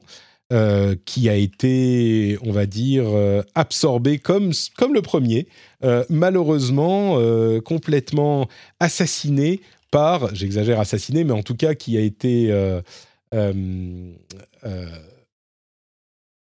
comment on dit, éclipsé, voilà, c'est le terme que je cherche, qui a été éclipsé par, je voudrais dire Oktoberfest, mais on sait bien que c'est pas Oktoberfest qui l'a éclipsé, c'est Elden Ring. pas Oktoberfest, Oktoberfest. Qu'est-ce que je raconte? Voilà, c'est Papa à quoi tu joues qui me, qui me perturbe. Euh, February Apocalypse. Donc c'est pas vraiment February Apocalypse qui l'a éclipsé, c'est Elden Ring sur lequel j'ai passé genre 60 heures. Euh, que je n'ai pas fini, malheureusement. Euh, j'en avais eu ma dose après 60 heures. Et, d'après ce que j'avais compris, j'étais à peu près à la, moitié du jeu. Donc je me suis dit, OK, on va se calmer. Euh, j'ai pris beaucoup de plaisir, mais on va s'arrêter là. Peut-être que j'y reviendrai un jour d'ailleurs. Mais du coup, après avoir fini Tales of Arise, j'aimerais revenir vers l'Occident. Et on me demande aussi dans la chatroom, est-ce que tu as vu le parallèle avec Horizon 2 au niveau de l'histoire? Eh bien, j'ai pas fini Horizon 2. Euh, mais déjà, j'en décèle un petit peu des similarités. Euh, j'avais fait quand même quoi 15 heures sur Horizon 2, donc euh, j'ai un petit peu avancé, peut-être même un peu plus, une vingtaine d'heures. mais je vous en dirai plus quand, quand j'aurai fini. Et j'aimerais le finir pour pouvoir vraiment en parler au, moment des GOTY et savoir ce que j'en penserais. et je voudrais le faire avant que euh, God of War 2 n'arrive. Et ça, bon, on a encore un petit peu de temps, mais il y a d'autres choses qui arrivent aussi. Et du coup, j'espère, j'aimerais pouvoir le finir en août. Je ne sais pas si je pourrais. Euh, enfin non, bon allez, on va se laisser septembre aussi parce qu'en octobre, il y a plein de choses qui arrivent. Et notamment, et notamment Overwatch 2, euh, sur lequel j'ai passé également pas mal de temps. J'étais dans la, dans la bêta. Et c'est marrant parce que Overwatch 2, on est vraiment, comme je l'expliquais, et je crois que j'en parlais déjà au moment de la première bêta, on est vraiment dans une évolution d'Overwatch qui est ce qu'aurait été Overwatch 1 s'il n'y avait pas eu ces deux ou trois ans euh, quasiment sans update. Le jeu est un peu différent, mais il n'est pas très différent de ce que serait devenu Overwatch 1, je pense. Donc on est vraiment dans la continuité. Et je crois que les premières réactions de beaucoup de gens euh, ont été oh bah c'est la même chose, euh, donc voilà, c'est chiant, euh, pas besoin de, se, de, faire, d'en faire toute une histoire. Et je crois que même ma première réaction a été plus ou moins de cette nature. Et on s'hydrater la gorge encore. Et en fait, au bout de quelques semaines, on en a discuté avec quelques personnes qui avaient accès à la bêta aussi, au bout de quelques semaines, on s'est rendu compte que, bah en fait, Overwatch 1, c'est un jeu qui est vachement bien. c'est un jeu qui est vachement bien Overwatch 1. La raison pour laquelle on a arrêté d'y jouer, c'est que, euh, et même certains y passaient du temps de temps en temps, bah, c'était pas qu'il était pas bien, c'est qu'un jeu comme ça, un jeu service, il faut du nouveau contenu pour euh, te, pousser à euh, continuer à, un petit peu de nouveauté, un petit peu de changement, quoi, pour que la, la, la monotonie ne s'installe pas trop. Et c'est pour ça qu'on avait arrêté de jouer à Overwatch 1, pas parce qu'il n'était pas bien. Donc un Overwatch 1 qui continue à évoluer avec euh, des, des euh, mises à jour intéressantes, bah, je crois que je suis client. Et c'est marrant parce que pendant que la bêta était disponible, mais naturellement, je me dirigeais plus vers Overwatch que sur d'autres jeux. Parce que, comme beaucoup de ces jeux-là, tu peux y aller faire une partie, ça dure 10 minutes, et puis tu t'arrêtes, tu en fais une ou deux, tu as une petite session courte, quand tu pas beaucoup de temps, bah, ça, ça suffit. Et si tu veux jouer longtemps, tu peux tout à fait y jouer deux heures et tu vas beaucoup t'amuser pendant deux heures. Et franchement, après le moment, euh, le moment où, qu'il a fallu pour s'habituer aux nouveautés, eh ben, je m'amusais énormément. quoi. C'était fun, c'était excitant, comme Overwatch à, l'époque. Euh, alors, j'ai des centaines d'heures sur Overwatch, hein, donc je suis vraiment le, le client de ce jeu-là. Donc, évidemment, sur moi, ça marche peut-être parce que euh, je suis client à la base. Mais il n'empêche, l'activité les, sur la bêta semblait assez importante. Les gens en parlaient avec plutôt un a priori positif. Donc, ouais, c'est quelque chose de. alors, je parle pas de l'aspect monétisation. Hein. Ça, il faudra voir quand il sortira parce qu'on n'est pas à l'abri d'une mauvaise surprise et on l'a vu avec, avec d'autres jeux. Mais sur l'aspect jeu lui-même, moi, je pense que quand il va sortir en octobre, pour moi, en tout cas, ça va être Overwatch Fiesta pendant un moment. Et surtout, je crois que ils ont une opportunité très sérieuse de ressusciter le jeu.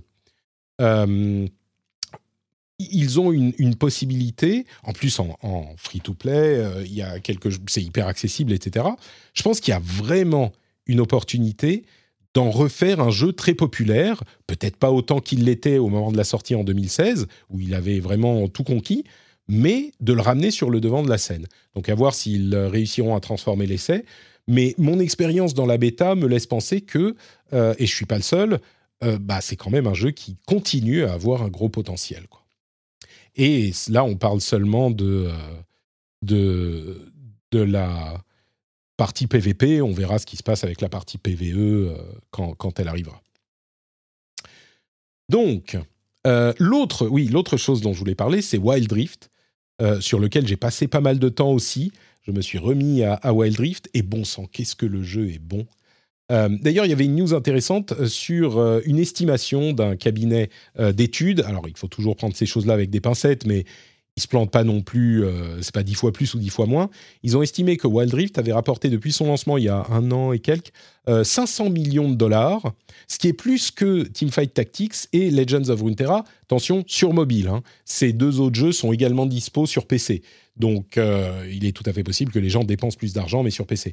Mais 500 millions euh, sur Wild Rift, je pense que c'est pas un échec. Et, j'étais curieux du succès du jeu.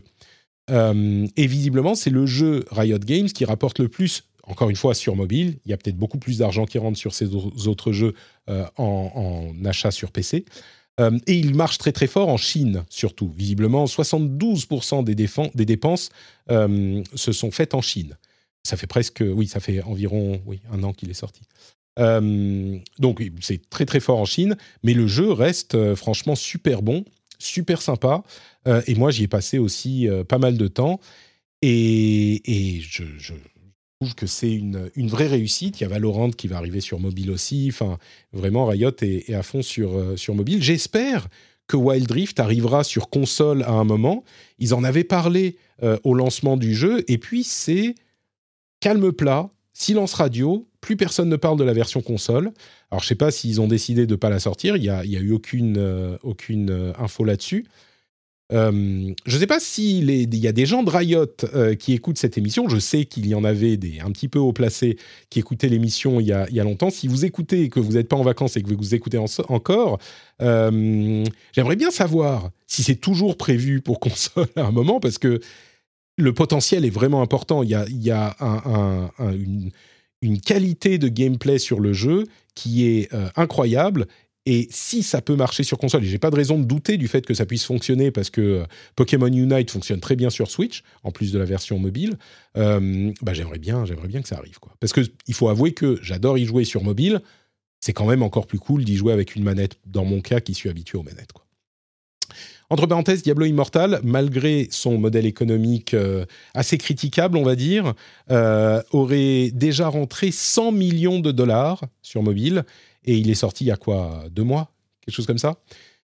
Donc euh, ouais, 100 millions de dollars, euh, je pense que les jeux mobiles Blizzard, on risque d'en avoir plusieurs. D'ailleurs, entre parenthèses, ils ont visiblement annulé un jeu euh, qu'ils développaient avec, c'était avec Tencent, non, NetEase, une version mobile de World of Warcraft qu'ils ont annulé parce qu'ils n'étaient pas sûrs de qui devait prendre quelle partie des revenus.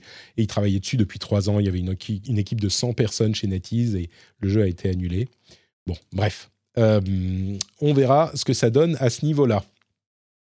Voilà pour les jeux que, euh, auxquels j'ai joué pendant mes vacances. J'ai très hâte d'arriver à un moment où je pourrai faire euh, revenir sur Horizon, parce que c'est un, jeu que j'avais beaucoup aimé commencer. Et puis on fait quelques petites news, on se lance dans quelques petites news supplémentaires. un petit retour sur l'épisode précédent. Tiens, je vais euh, lire un commentaire, euh, non, pas, modifié, lire un commentaire qu'on a laissé sur le blog. Alors l'épisode précédent, je l'ai vraiment trouvé, sympathique hein, avec Jika, Eska et Dani. Il y a quand même quelques trucs où le, j'ai écarquillé les sourcils, notamment quand il commentait sur GTA en disant qu'ils espéraient que le personnage féminin soit intéressant. Euh, alors oui, on l'espère tous, mais à aucun moment on dit qu'on espère qu'un personnage masculin, enfin qu'un homme serait intéressant. Enfin si, on l'espère tous, mais le dire comme ça, c'était un petit peu bizarre, donc ça va un peu. Euh, et puis c'était marrant de dire ah j'arrive pas à m'identifier au, au, personnage féminin, ce que je peux comprendre. Euh, alors que deux secondes après, il parlait de, de jeux avec un chat et visiblement, ils n'avaient pas de problème de s'identifier au personnage euh, félin, on va dire. Mais bon, je les connais, je sais que c'était pas dit méchamment. Euh, ça m'a fait rire plus qu'autre chose, mais je voulais le mentionner. et puis mentionner aussi le fait que pour le jeu Black Panther, je les ai trouvés hyper durs. Alors c'est peut-être parce que j'aime beaucoup Marvel, mais vraiment, il n'y a pas de raison de se dire. Enfin, l'idée qu'il développe un jeu Black Panther pour capitaliser sur la mort de Chadwick euh, Boseman, qui jouait Black Panther dans le MCU, euh, c'est quand même euh, particulièrement cynique, quoi. il y a, c'est Black Panther, c'est un personnage qui est un des personnages importants de l'univers Marvel, et puis en plus dans le MCU et cinématographiquement et culturellement, le film Black Panther a eu un impact énorme sur des communautés qui s'estimaient, enfin qui étaient euh, sous-représentées dans le, euh, le, cinéma et surtout dans le cinéma de super-héros. Euh, il n'y a aucune raison de se dire le jeu Black Panther, c'est de l'exploitation plus que n'importe quel autre personnage. Enfin, le, faire le lien avec la mort de Chadwick Boseman, c'était un petit peu étrange, on va dire. alors oui, on me dit Disney et le cynisme, ok, mais c'est pas de ça qu'on parle. Je dis pas que la société n'est pas cynique, mais c'est pas parce que Chadwick Boseman est mort qu'ils se sont dit ah le héros est mort, vite vite, on va faire un jeu Black Panther. Enfin, ça, ça n'a pas de sens. Soyons sérieux deux secondes. Je veux bien qu'on soit critique euh, de certaines choses, mais non, là, je suis désolé. Euh, bon, et puis je voulais dire quelques mots sur Stray, mais vous en avez assez, ils en avaient assez parlé en, termes élogieux, donc euh, je vais m'abstenir. Euh, et puis quelques mots sur les, différentes, euh, les différents constructeurs. On a quelques news du côté de euh, Microsoft, Nintendo et Sony. Halo Infinite, la campagne ne pourra pas être faite en... Il n'y aura pas de matchmaking pour la campagne. Ça sera uniquement avec des personnes qu'on connaît. Bon, c'est un petit peu dommage. mais ça dénote surtout, à mon avis, du fait que bah, ils sont ils, sont pas hyper intéressés par l'idée de pousser Halo plus qu'ils ne le font déjà. Peut-être qu'ils sont super concentrés sur sur euh, le, le, multijoueur qui n'arrive pas, il n'arrive pas à, faire décoller ou à refaire décoller plutôt. Euh, et puis autre news, il y a Discord qui va être intégré au système Xbox. C'est marrant parce que euh, c'est Sony quand même qui est, ils ont Attendez, ils ont beaucoup investi dans Discord. C'est pas qu'ils l'ont racheté, je vais pas dire de bêtises. C'est pas qu'ils ont racheté Discord, mais ils ont beaucoup investi dans Discord et Discord n'est pas intégré à PlayStation, enfin au système PSN. Le jour où ça le sera, ça sera quand même pratique parce que on pourra avoir notre équipe d'amis euh, sur Discord. Euh, si j'avais des amis, ça serait cool, mais on pourra avoir notre équipe d'amis sur Discord et euh, du coup passer d'une console à l'autre ou même jouer à des jeux différents et continuer à chatter. Bah, peut-être qu'on se, mettra à faire ça sur le Discord de la, communauté. Ça serait... Mais bon, j'imagine que ça va arriver sur euh, PlayStation aussi, et c'est déjà en cours sur euh, Xbox, sur, euh, pour les insiders. Donc, on aura quand même un système un petit peu unifié. Bien sûr, Nintendo est en dehors de ça, hein, ça ne surprendra personne. Il, il, protège les enfants chez Nintendo, et on ne se on ne chatte pas avec les gens sans, sans, avoir donné ses codes amis à tout le monde, et donc on passe pas par les systèmes Discord. Mais ils ont acheté une société d'animation j'ai trouvé ça intéressant comme news, euh, que je retrouve le nom de la boîte. Euh, tac, tac, tac, Dynamo Pictures. Alors, ils avaient déjà travaillé avec eux. C'est une société qui faisait euh, des, des, projets pour certains, pour de la télé et pour des jeux même. Ils avaient travaillé sur Nier Replicant version 1.22474487.139 et Death Stranding. Euh, ils avaient aussi travaillé un petit peu avec Nintendo. Bref, peu importe. Ce qui est intéressant, c'est que c'est Nintendo qui rachète une boîte d'animation. Et du coup, est-ce que ça veut dire qu'ils vont s'en servir pour les jeux, peut-être Mais est-ce que ça veut dire qu'ils vont euh, se mettre à développer des euh, produits animés eux-mêmes en images de synthèse hein? Est-ce qu'ils vont faire des séries Mario ou des séries Zelda ou des séries Metroid? Enfin, ils ont énormément de potentiel, évidemment, énormément de personnages. Euh, et peut-être qu'ils se disent bon bah on travaille avec, on pourrait travailler avec, euh, je sais pas Netflix ou Dieu sait qui, mais on pourrait aussi le faire nous-mêmes. Euh, ça pourrait être une manière de développer notre offre transmédia. Je ne sais pas si c'est juste avec cette petite société que ça décollera, mais j'avais trouvé ça intéressant comme rachat. Et puis on a des chiffres sur les résultats de Nintendo. On est à 111 millions de Switch vendus. Alors il y a eu un ralentissement cette année en raison de la pénurie de composants. La demande reste forte, euh, mais il continue à. Enfin, là, on en est à donc 111 millions. Euh, on devrait euh, atteindre les, Alors, ils disent qu'ils voudraient en vendre 21 millions sur l'année fiscale, et donc on devrait atteindre les 128 millions de Switch dans le monde à la fin de l'année. C'est la news de Gamecult qui me confirme ces chiffres. La PS4, euh, elle est, qui, s'est quand même très très bien vendue, elle était à 117 millions. Et la plus grosse console, c'était la PS2, euh, qui s'était vendue à 155 millions. Euh, le, la, DS, c'était 153. Je crois que c'est la deuxième, la DS. donc ça fait, ça fait que la Switch est déjà troisième. Je vais regarder les chiffres sur Wikipédia. Euh, qui maintient une liste de tout ça. List of best-selling game consoles. Ah ben non, il y a la, il y a la euh, Game Boy euh, et la PlayStation 4, bien sûr. Donc la première, c'est la PlayStation 2, encore aujourd'hui. Et donc la Nintendo Switch est cinquième. Elle devrait passer sans doute quatrième, voire a priori troisième, effectivement, d'ici la fin de l'année. Donc succès qui continue à, à ne pas se... démentir pour la Switch. Et de l'autre côté, Sony en est à 21,7 millions de PS5 euh, au 30 juin. On n'a pas les chiffres de, Microsoft, hein, qui donne plus les chiffres pour sa, Xbox depuis un moment. Mais Sony en est à 21,7 millions. Alors on est en dessous pour euh, Sony de la PS4. vous vous souvenez, je vous disais qu'au début de la vie de la PS5, ils en vendaient autant que de PS4. Là, c'est plus le cas. Et étant donné la pénurie, bah, ils n'ont euh, pas réussi à en produire autant. Par contre, ils annoncent que, a priori, pour les vacances, la production devrait très sérieusement s'accélérer. Enfin, la, production est en train de s'accélérer pour qu'il y en ait assez pour les vacances. Et donc, peut-être que les chiffres remonteront au moment des vacances. Euh, et que la disponibilité euh, sera plus grande. Donc peut-être que les PS5 se vendront bien euh, ces vacances-là. Du côté, pour, pardon, on me demande pour quelles vacances. On parle, quand on parle de, les vacances, c'est la période de vacances de Noël. Hein. C'est toujours de ça qu'on parle euh, dans, au niveau euh, marketing et, et, année fiscale. Donc, euh, ça sera pour la fin de l'année que ça se, ça se facilite l'accès au PS5. au niveau de la VR, Meta a augmenté le prix de son Quest 2 de 100 dollars, donc une centaine d'euros, euh, bon, c'est peut-être pour les composants qui sont plus chers. Mais Sony a aussi teasé quelques infos sur le PSVR 2. Il y a un mode see-through, donc on peut voir à travers euh, le casque grâce aux euh, caméras qui sont devant, qui est bien foutu. Il y a un mode broadcast pour se filmer en train de jouer à la VR, ça c'est pas mal.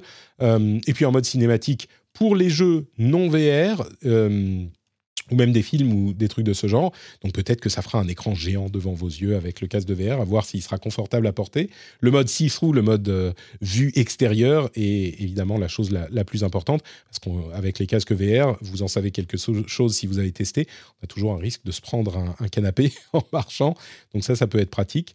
Euh, quand on sort du euh, cadre qu'on a établi dans sa pièce, il y a déjà un truc qui marche très très bien pour faire ça avec le Quest, et eh ben ça vous montre euh, l'extérieur du casque et donc comme ça vous savez où vous en êtes. Quand vous êtes dans la zone en question, et eh ben vous avez l'image du, casque, mais si vous en sortez, eh ben il va vous afficher ce que, vous devriez voir si vous n'aviez pas le casque, souvent en noir et blanc d'ailleurs. Donc euh, ça c'est quand même euh, hyper pratique. ça nous mène d'ailleurs à la question combien coûtera le PSVR 2 et, je sais qu'il y a plusieurs avis là-dedans. Moi, je pense qu'elle peut pas qu'il ne peut pas coûter plus de 399 dollars, enfin ou euros, mais certains n'en sont pas certains justement. Peut-être qu'il y aura une astuce, je crois que c'est Johan qui suggérait ça, 399 sans les manettes. Mais bon, il faudrait quand même que les manettes soient inclus pour tout le monde. Mais moi, j'imagine pas le PSVR 2 coûter plus cher que la console elle-même. Euh, et, attendez, la console c'est 500. Donc bon, euh, il y a encore un petit peu de marge. Mais moi, j'imagine 400. Moi, je dirais 400 pour le PSVR 2. Mais on verra. Et puis, dernière news, news pour PlayStation. Euh, il y a pour le PlayStation Plus Tony Hawk euh, Remake, Yakuza Like a Dragon, qui arrive en août. Donc euh, là, on est... Ah, mais c'est déjà le cas. Il faut que j'aille euh, les télécharger. c'est le mardi, le premier mardi. Donc il faut que j'aille les, récupérer. Donc Tony Hawk Remake, et c'est le 1 et 2. Et Yakuza Like Dragon, qui n'est pas sorti il y a si longtemps. et on a, qui était déjà passé dans le Game Pass, d'ailleurs, comme les jeux Yakuza, qui arrivent dans le PlayStation Plus euh, tous les jeux Yakuza arrivent dans le PlayStation Plus. Là encore, c'est un petit peu comme le Game Pass. Donc, euh, si vous avez une PlayStation et que vous n'avez pas fait les Yakuza, euh, vous pouvez vous précipiter. Entre parenthèses, la prochaine mise à jour de la PS5 supportera le 1440p en natif. Aujourd'hui, c'était du, 4K qui était downscalé. Donc là, ça sera en natif. Peut-être que ça donnera des performances un petit peu meilleures, pour les jeux qui, qui supporteront, bien sûr. Euh, donc voilà, et puis, euh, oui, on me dit, il y a un troisième jeu offert. Je crois qu'il y en a un troisième. Euh, tac, tac, tac, genre un jeu. oui, c'est Little Nightmares, c'est ça, c'est le jeu PlayStation 4 qui sera offert. Et Little, Little Nightmares, je crois que je crois que Trinity nous en parlait à un moment. Ça a l'air d'être un jeu d'horreur, si je ne me trompe pas. Bon, allez, on termine avec euh, quelques articles intéressants. D'une part, euh, un article hyper intéressant sur, dans le Washington Post sur les difficultés des streamers avec la réception. Euh, le truc qui est intéressant, c'est que, alors évidemment, c'est pas les gros streamers, hein, mais il y a beaucoup de, streamers moins bien établis qui sont des gens qui ont une, une présence assez stable qui, avec la récession, se trouve euh, euh, impacté parce que, non pas à cause des subs, parce que ça, c'est souvent une partie euh, minime de, la, des revenus des, streamers, on va dire des moyens, des termes, des, des, streamers à niveau moyen, mais parce que les sponsoring, eux, sont impactés. Et donc, il y a des boîtes qui shiftent leur budget sur d'autres streamers et du coup, bah, il y a beaucoup de streamers qui ressentent la, récession. Euh, et je vous avoue que même moi, alors, moi, je suis un petit peu euh, euh, protégé parce que j'ai différentes sources de revenus. Mais c'est vrai que ça commence à se ressentir au niveau du soutien participatif, notamment sur Patreon. alors maintenant, c'est les vacances, machin, il n'y a pas de panique. Hein, je vous dirai le jour où ça commencera à être un problème. Mais on commence à euh, le, ressentir un petit peu. Donc euh, je me demande, alors pour les très gros, ça va pas forcément être un gros problème, mais, j'ai l'impression que ça impacte cette économie aussi, et, moi je l'ai vu. Euh, pour ceux qui savent pas, il y a toujours un churn qui a lieu, c'est-à-dire qu'il y a des gens qui sont soutiens sur Patreon, qui arrêtent leur soutien pour différentes raisons, hein, et il y en a régulièrement euh, je dirais, euh, j'ai pas regardé les derniers chiffres, mais généralement c'est 10, 20, 30 chaque mois qui arrêtent leur soutien. Et c'est pour ça que je parle beaucoup de Patreon et machin, parce que pour maintenir le, niveau de revenu, bah, il faut euh, que d'autres personnes prennent leur place. Et donc, bon, vous pouvez faire le, calcul avec le nombre de personnes qui, euh, que, je remercie à chaque épisode, si c'est remplacé ou pas. Oui, il y en a qui reviennent des villes, c'est vrai. Euh, c'est de lui que je parlais tout à l'heure, qui me demandait le, lien. Mais, euh, mais donc là, ça fait quelque temps déjà que bah, c'est pas renouvelé. Euh, et du coup, je touche du bois, je remercie le, ma, prévoyance d'avoir mis la pub parce que ça me permet de voir venir.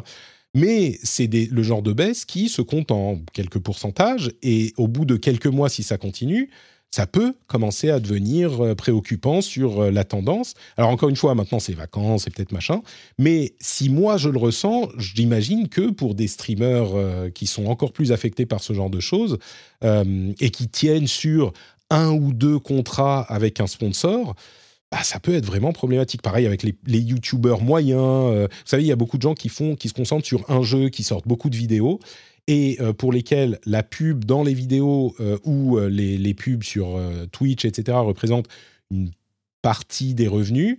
Et après, il y a les sponsoring et ils ont un ou deux gros sponsors qui sponsorisent une ou deux vidéos par mois ou ce que c'est. et pour eux, ça peut vraiment être un gros problème. Donc, à surveiller. Encore une fois, à ce stade, c'est pas encore du tout la panique. Euh, et puis, euh, l'autre chose que je voulais mentionner, c'était euh, si vous êtes abonné Prime, le prix a augmenté, mais vous êtes peut-être encore abonné. Eh ben, il y a un jeu que vous apprécierez peut-être qui est offert ce mois-ci, c'est StarCraft Remastered. Donc, vous pouvez aller le récupérer, c'est parmi les jeux gratuits. StarCraft Remastered, gratuit pour les abonnés Prime, donc ne le ratez pas. Euh, et enfin, en conclusion, deux articles ou même deux séries d'articles vraiment excellents que j'ai lus cet été. Euh, d'une part, euh, alors tous les deux sont sur Gamecult et tous les deux sont pour les abonnés premium. Donc bon, mais d'une part, une enquête sur l'utilisation des données dans les jeux vidéo. C'est une enquête de Virgile euh, qui a fait plusieurs de ces enquêtes euh, au long cours, enfin des enquêtes vraiment avec euh, beaucoup de recherche, vraiment travail journalistique pour le compte de Gamecult. elle est en deux parties. La première se focalise sur les jeux mobiles, la deuxième se focalise sur les jeux plus traditionnels, console PC. C'est vraiment hyper intéressant, c'est la manière dont les données sont utilisées par les data scientists, data analysts, data engineers dans le design de jeux. sans vous spoiler, ce qui est intéressant à noter, c'est les différences entre l'utilisation dans le mobile, qui est très orienté économie, et dans le, les, jeux consoles, on va dire, euh, où il y a une résistance à vraiment euh, impacter le design. Euh, donc, j'ai trouvé l'enquête plutôt rassurante. Bon, le jeu mobile est très très impacté par ça, on le savait déjà, mais plutôt rassurante, même s'il faut être vigilant par, pour ce qui est de la, des jeux consoles, mais dans tous les cas, euh, intéressant pour savoir qu'est-ce qu'ils utilisent, comment ils utilisent, à quel moment ça impacte euh, le développement, etc. Donc une très belle enquête euh, de Virgile.